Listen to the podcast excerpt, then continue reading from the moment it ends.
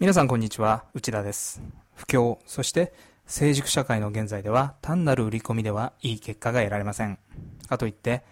売り込みをせずに単なる情報提供だけでは販売や成果につながるまでに時間がかかります。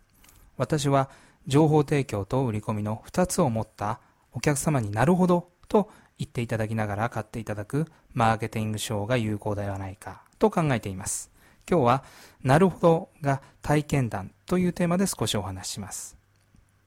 お客様、相手をなるほどと感心させて、売上や契約につなげるには、気の利いた言葉やかっこいい言い回しが必要だと考えるかもしれませんが、実はそんなことがありません。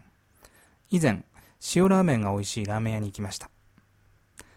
店内の一番目立つところには紙が貼ってあって、こんなことが書かれていました。なぜラーメン屋を店主が始めたのか、自分の理想のラーメンに合う塩を探した全国の旅について、今使ってる塩を選んだ理由、今の塩に決めるまでの試行錯誤などなど、最後まで読み終えると、私はなるほどと独り言を言ってしまったのです。もちろんラーメンは最高でした。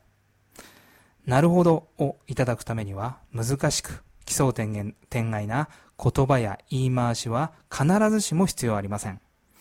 体験談や経験を語ることで、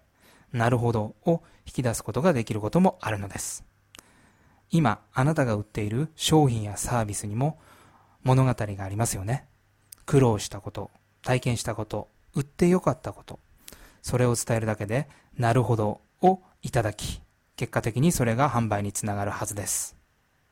今日はここまで。それではまた次回をお楽しみに。